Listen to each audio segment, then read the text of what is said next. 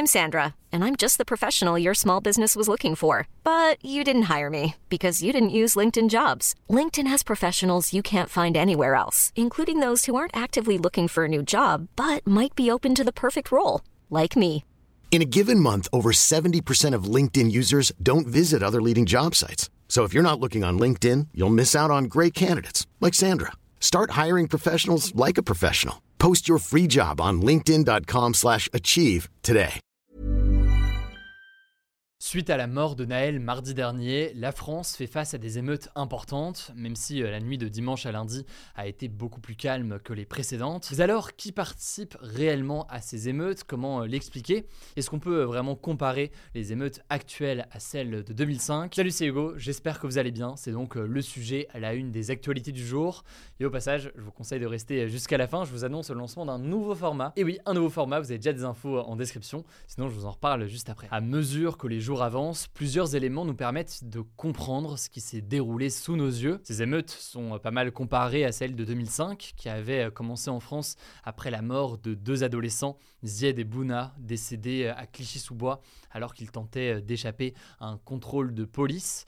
Mais finalement, pour plusieurs raisons, eh bien, la comparaison avec 2005 a quand même pas mal de limites. Bon, déjà, la première grosse différence entre les émeutes de 2005 et celles d'aujourd'hui, c'est la localisation de ces émeutes. Annie Fourcault, qui est une historienne spécialiste du développement des banlieues et professeure à l'université Paris-Panthéon-Sorbonne, elle explique dans une interview euh, donnée à Public Sénat que je vous mets en description et qui est très intéressante, alors qu'en 2005, ces émeutes avaient clairement lieu dans les quartiers les plus pauvres de France, beaucoup donc euh, de banlieues. Eh bien aujourd'hui, c'est quand même différent.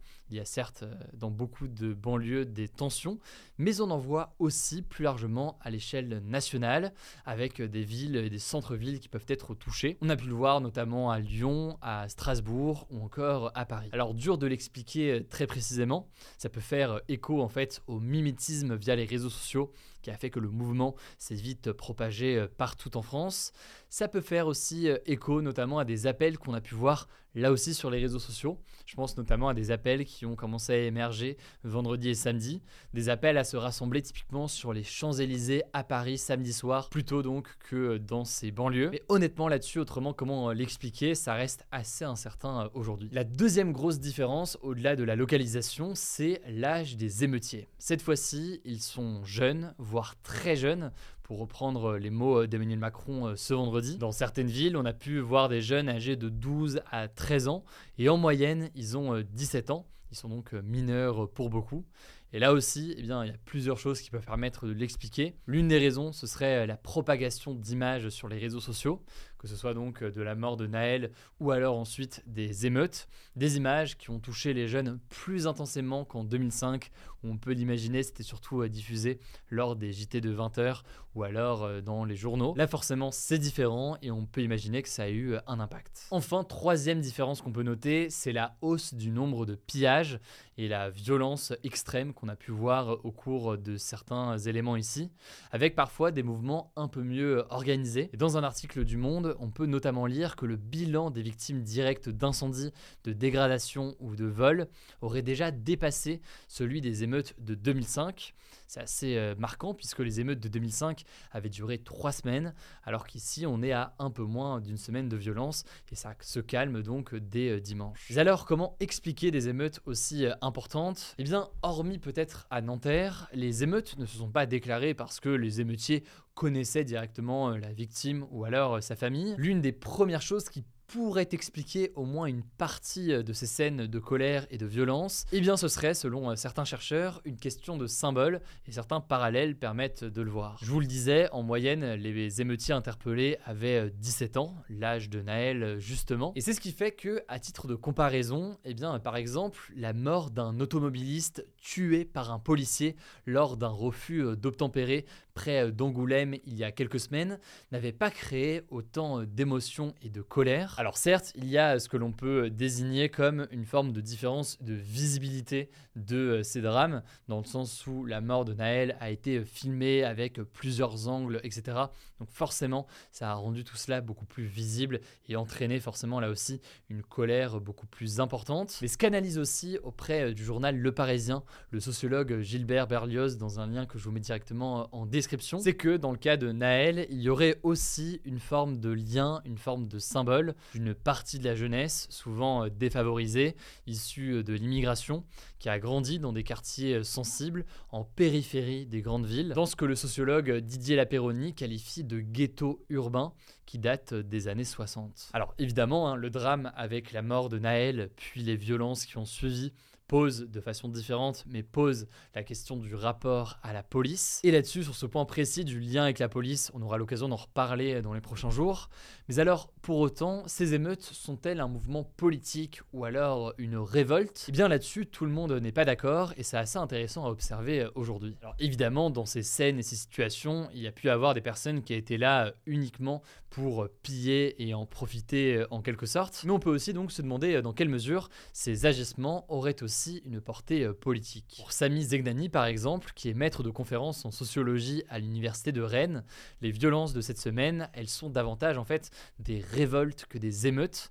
Le terme émeute réduisant selon lui ces violences à une simple délinquance urbaine, alors qu'elles revêtent toujours selon lui une dimension politique indéniable. Cette idée selon laquelle ces émeutes ce serait une révolte politique, le début même d'une forme de soulèvement, c'est partagé en partie par Jean-Luc Mélenchon, mais c'est très fortement débattu, y compris d'ailleurs au sein de son parti, la France Insoumise, où tous ne sont pas d'accord avec cette analyse. Ça fait encore plus débat au sein de la NUPES, donc euh, l'alliance à gauche. Et puis euh, dans le reste de la classe politique plus largement, beaucoup certes y voient l'expression d'une colère, une colère propulsée notamment par la pauvreté, par le sentiment d'être mis à l'écart, mais c'est tout de même une colère et des violences qui ont été euh, condamnées par la majeure partie de la classe politique française. Dans le reste de la classe politique, il est question de délinquance quand on parle des événements récents. Et du côté de l'extrême droite, enfin, eh bien, la question porte beaucoup plus ces derniers jours sur la question de la politique migratoire qui est menée. A noter qu'il y a un élément qui est quand même assez étendu au sein de la classe politique française, c'est la question de l'éducation. Emmanuel Macron, par exemple, a appelé euh, vendredi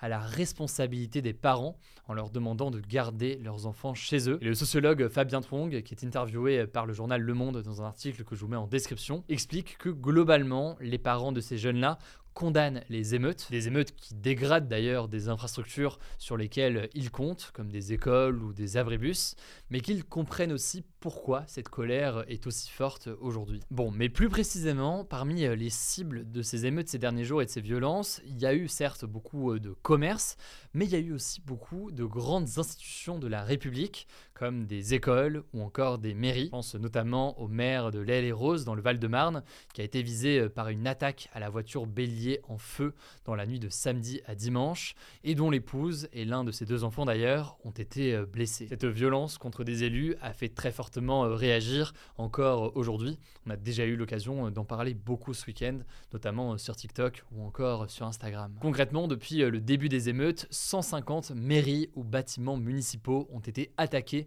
et c'est une première dans l'histoire du pays, selon le président de l'Association des maires de France, David Lisnard, qui avait d'ailleurs appelé les élus et les citoyens à se rassembler euh, ce lundi à midi devant euh, les mairies de tout le pays. Alors là aussi, un certain nombre de personnes y voient une portée euh, politique, mais vous l'aurez compris, tout cela fait aussi beaucoup débat. En tout cas, c'est des actes contre des maires qui ont été là en l'occurrence quasi unanimement condamnés par les politiques. Alors face à cela, eh bien, le ministre délégué chargé de la ville et du logement, Olivier Klein, qui était interrogé sur France Info ce lundi, a estimé qu'il était de la responsabilité de tous d'appeler au calme, mais qu'il fallait aussi, je cite, que les élus locaux, les femmes et hommes politiques regardent ce qui s'est passé avec lucidité, notamment, selon lui, en faisant plus et en allant plus vite dans la proposition de mesures pour améliorer le quotidien de personnes qui peuvent vivre dans ces banlieues. En tout cas, si vous voulez en savoir plus, je vous mets des liens directement en description. C'est un sujet qui est très large, très complexe, avec beaucoup d'aspects forcément qu'on ne peut pas traiter intégralement aujourd'hui. On prendra le temps du coup dans les prochains jours de voir sûrement plus en détail certains des aspects de cette question qui est forcément euh, très vaste. Au passage, avant de laisser la parole à Blanche pour les actualités en bref, je vous le disais, j'ai une petite annonce à vous faire aujourd'hui. On lance un format des actus du jour directement sous forme écrite et sous forme de newsletter. Concrètement, c'est donc quelque chose que vous pouvez recevoir chaque soir directement par mail. Et en fait, ça vous permet de recevoir tous les soirs à 18h les actus du jour en format écrit, avec parfois des actualités qu'on n'a pas le temps de traiter ici et qu'on va donc pouvoir euh, traiter davantage en détail, que ce soit par rapport à ici ou alors par rapport à ce que vont faire euh, sur Instagram ou alors sur TikTok. De la même façon, sur la newsletter, on vous met des renvois vers des articles ou vers des ressources pour creuser euh, certains sujets. Bref, c'est parfait pour suivre par exemple l'actualité cet été, pour faire une veille aussi progressivement de l'actualité selon votre rythme. N'hésitez pas du coup, le lien est en description pour mettre votre mail et directement vous inscrire. Je laisse la parole du coup à Blanche tout de suite. Merci Hugo et salut tout le monde. On commence avec une première actu en France. Un sapeur-pompier de 24 ans est décédé ce dimanche dans la nuit lors d'une intervention pour un feu de voiture en Seine-Saint-Denis. Il a fait un arrêt cardio-respiratoire au moment de l'intervention qui se déroulait dans un parking souterrain. Alors selon les sapeurs-pompiers de Paris, aucun lien n'a été établi entre sa mort et les émeutes qui se sont déroulées pour la cinquième soirée consécutive en France. Ils ont aussi précisé que la brigade des sapeurs-pompiers de Paris intervient une dizaine de fois par semaine pour ce type d'incendie. On continue avec une deuxième actu. La cagnotte lancée en soutien à la famille du policier qui a tiré sur Naël a recueilli plus d'un million d'euros à l'heure où je tourne ces actus du jour. Elle a été lancée par Jean Messia, un soutien du candidat d'extrême droite à la présidentielle Éric Zemmour, qui s'est d'ailleurs réjoui d'avoir collecté plus d'argent qu'une autre cagnotte à destination des proches de Naël cette fois-ci, qui a pour l'instant récolté près de 180 000 euros. Alors vous vous en doutez, cette cagnotte fait énormément parler, certains estimant qu'elle est inappropriée, insultante envers la famille de Naël et surtout que cela ne fait que rajouter de l'huile sur le feu. De nombreuses personnes, dont le secrétaire général du Parti socialiste Olivier Ont donc appelé à une fermeture de la cagnotte. De son côté, le site GoFundMe sur lequel la cagnotte a été créée estime qu'elle est conforme à ses règles. Elle ne sera donc pas bloquée ni annulée et selon le site, la famille a été ajoutée comme bénéficiaire et donc les fonds leur seront reversés directement. Par ailleurs, le deuxième passager qui se trouvait dans la voiture avec Naël et qui était en fuite s'est rendu et a été interrogé par la police ce lundi. Alors il avait déjà donné sa version des faits au journal Le Parisien et selon lui, avant qu'il se fasse tirer dessus, Naël aurait reçu plusieurs coups de crosse de la part des deux policiers. Il aurait alors été un peu sonné et son pied se serait enlevé de la pédale de frein et la voiture étant une automatique, ça aurait déclenché le redémarrage du véhicule. C'est là que le policier aurait donc tiré. Évidemment, l'enquête déterminera ce qu'il en est. Troisième actu, un appel à la grève a été lancé ce lundi par les syndicats de médecins pour dénoncer la situation catastrophique des hôpitaux publics. Ces syndicats qui estiment que la situation serait, je cite, pire que l'an dernier. Ils réclament notamment des revalorisations de salaire et des meilleures conditions de travail pour rendre le métier plus attractif. Aujourd'hui, 30% des postes de médecins sont vacants dans les hôpitaux selon les chiffres de la Fédération des hôpitaux publics. Cependant, ces grèves ne devraient pas trop se faire ressentir puisque les médecins continuent de travailler même lorsqu'ils sont en grève. Les syndicats de médecins devraient normalement être reçus ce mardi au ministère de la Santé. Quatrième actu, le patron des Nations Unies, Antonio Guterres, a lancé un appel à aider Haïti, un pays situé dans les Caraïbes qui fait selon lui face à une situation dramatique. En fait, Haïti, qui est l'un des pays les plus pauvres du monde, est fortement touché depuis plusieurs années par différentes guerres de gangs qui sèment la terreur dans le pays, parce que ces gangs s'en prennent aussi aux civils. Pour vous donner une idée, les gangs contrôleraient près de 60% de Port-au-Prince, la capitale d'Haïti, selon la BBC. Antonio Guterres s'est donc rendu sur l'île ce week-end et en a profité pour demander au Conseil de sécurité de l'ONU donc la plus haute institution des Nations Unies, d'autoriser le déploiement des forces de l'ONU sur place pour aider la police à lutter contre les gangs. On vous tiendra au courant. On avait d'ailleurs fait une vidéo des actus du jour sur ce sujet d'Haïti, je vous mets le lien en description. Cinquième actu, on va parler tech et plus précisément de Twitter, puisqu'il y a eu pas mal d'actus ce week-end. Le nombre de tweets accessibles par jour a été pendant un moment limité selon le statut de l'utilisateur. Concrètement, Twitter a décidé de limiter la lecture à 10 000 messages par jour pour les comptes vérifiés, 1000 pour les utilisateurs non vérifiés et 500 pour les nouveaux comptes non vérifiés. Alors cette décision est loin de faire l'unanimité, beaucoup estiment que en fait c'est un nouveau moyen les pousser à prendre un abonnement payant Twitter Blue qui permet donc d'avoir un compte certifié. Mais alors comment Elon Musk, le patron de Twitter, justifie ce changement qui peut paraître assez étrange puisque ça pousse littéralement les gens à moins utiliser Twitter? Eh bien selon lui, c'est pour empêcher que des organisations recueillent des quantités massives de données pour alimenter des modèles d'intelligence artificielle. Dans son viseur, il y a notamment OpenAI, le propriétaire de ChatGPT, qu'il a déjà accusé auparavant de piller les données de Twitter. Ceci dit, cette version reste à nuancer. Selon le média spécialisé Numérama, Twitter avait un contrat avec Google Cloud, qui est une plateforme de serveurs. Ce contrat a été programmé pour prendre fin le 30 juin. Twitter essayait donc apparemment de transférer en dehors de Google un maximum de ses services pour payer moins d'argent et donc n'aurait pas réussi à temps, ce qui expliquerait que le réseau social fasse en sorte que les gens passent moins de temps dessus, le temps de tout régulariser en gros. En tout cas, selon de nombreux internautes, cette limitation de lecture des tweets ne semble pas avoir duré puisque Twitter refonctionnerait normalement depuis plusieurs heures pour certains